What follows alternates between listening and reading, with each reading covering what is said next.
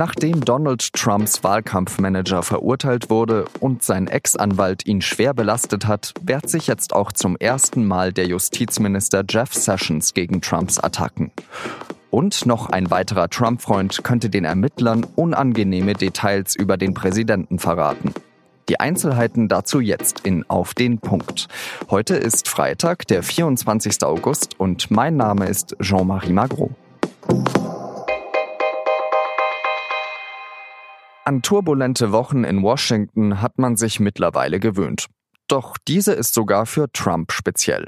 Denn der US-Präsident muss gleich mehrere harte Rückschläge verarbeiten. Am Dienstag wird Trumps ehemaliger Wahlkampfmanager verurteilt und sein Ex-Anwalt Michael Cohen belastet ihn schwer. Cohen sagt, er habe während des Wahlkampfs im Auftrag von Trump Schweigegeld an zwei Frauen gezahlt, die behaupten, eine Affäre mit Trump gehabt zu haben. Trump will zurückschlagen und gibt dem Fernsehsender Fox News ein Interview. Er habe sich nichts zu Schulden kommen lassen. And they weren't taken out of campaign finance. That's a big thing. That's a much bigger thing.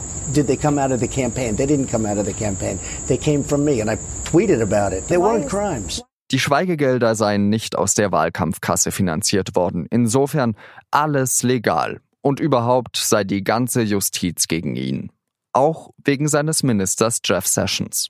I put an attorney general that never took control of the Justice Department, Jeff Sessions.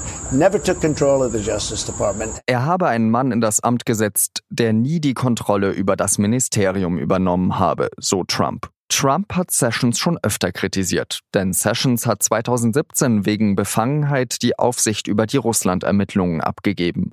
Es gilt als wahrscheinlich, dass der Präsident Sessions nach den Zwischenwahlen im November feuern wird. Doch der Justizminister lässt sich die Kritik zum ersten Mal nicht gefallen. Trumps Einfluss ende vor den Toren seines Ministeriums, betont er. Er habe nicht vor, mit diesem demokratischen Grundsatz zu brechen. Außerdem soll David Packer, ein Freund von Trump und vor allem Chef des Boulevardblatts Enquirer, jetzt mit den Behörden zusammenarbeiten.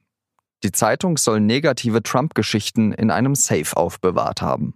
Ich möchte darüber mit unserem Washington-Korrespondenten Hubert Wetzel sprechen.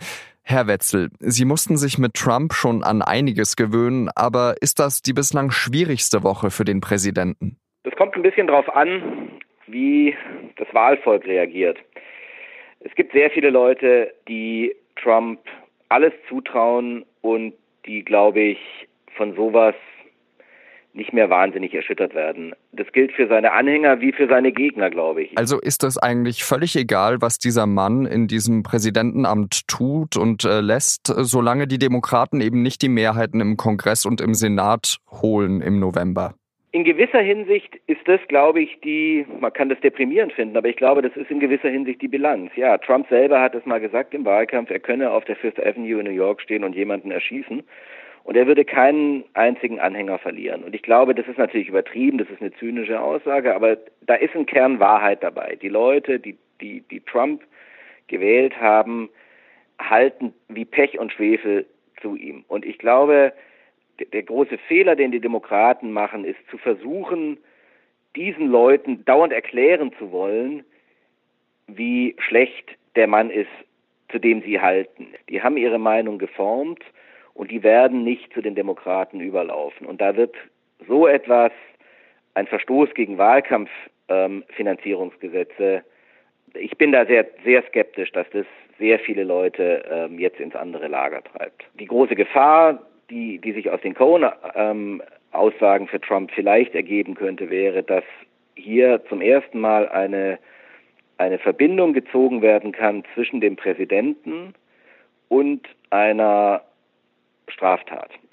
Und das ist natürlich, sollten die Demokraten irgendwann mal die Mehrheit im Kongress haben, wäre das eine juristische Basis für ein Amtsenthebungsverfahren, was immer man sozusagen von der Schwere dieser Straftat halten mag. Aber das wäre sozusagen die politisch-juristische Grundlage für ein mögliches Amtsenthebungsverfahren. Unabhängig von den Midterms, äh, was muss er jetzt juristisch befürchten? Im Moment gar nichts. Ja. Es gibt keine, es gibt keine, ähm, keine Anklage gegen ihn. Auch die Staatsanwaltschaft in New York hat nur ähm, den Michael Cohen angeklagt. Das ist die die Linie, die das Weiße Haus natürlich auch immer wieder, immer wieder ähm, betont. Ja. Der Präsident wird in diesem in dieser Anklageschrift weder weder namentlich genannt, noch gibt es irgendwelche ähm, irgendwelche Anklagen gegen ihn. Es ist auch sehr zweifelhaft, ob ein amtierender Präsident ähm, überhaupt juristisch belangt werden darf. Da gibt es verschiedene, ähm, verschiedene Ansichten unter den Juristen.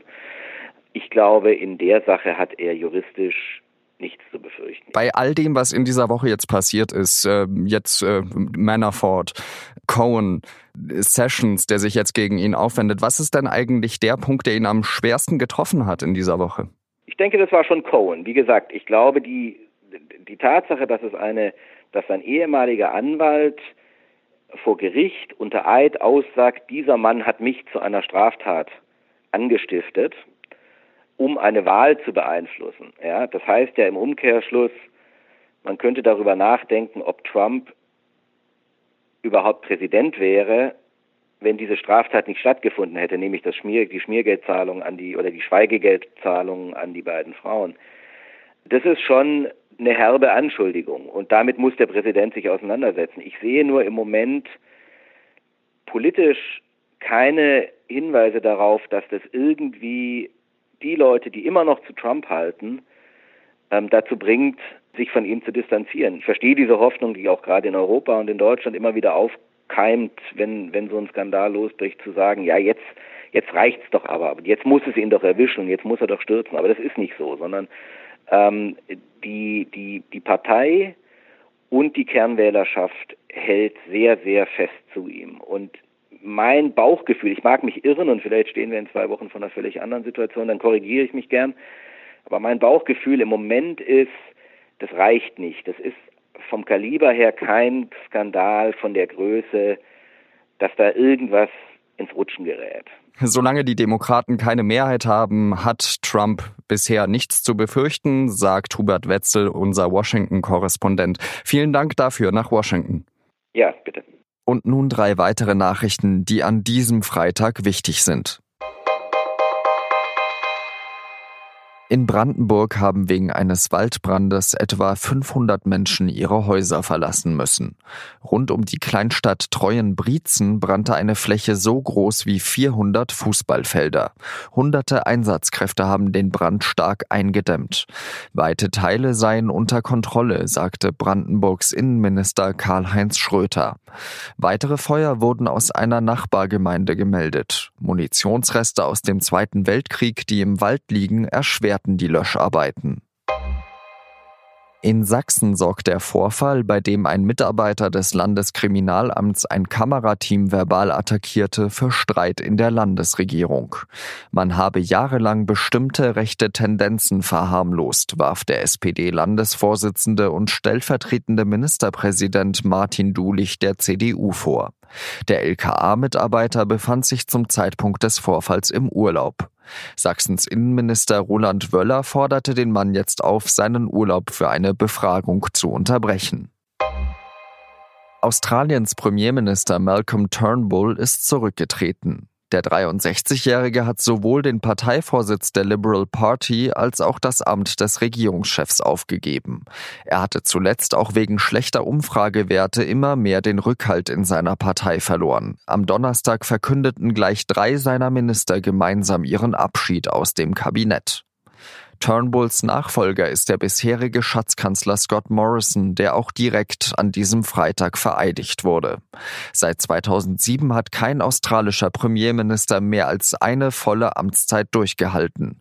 Das Land bekommt nun den siebten Regierungschef in elf Jahren.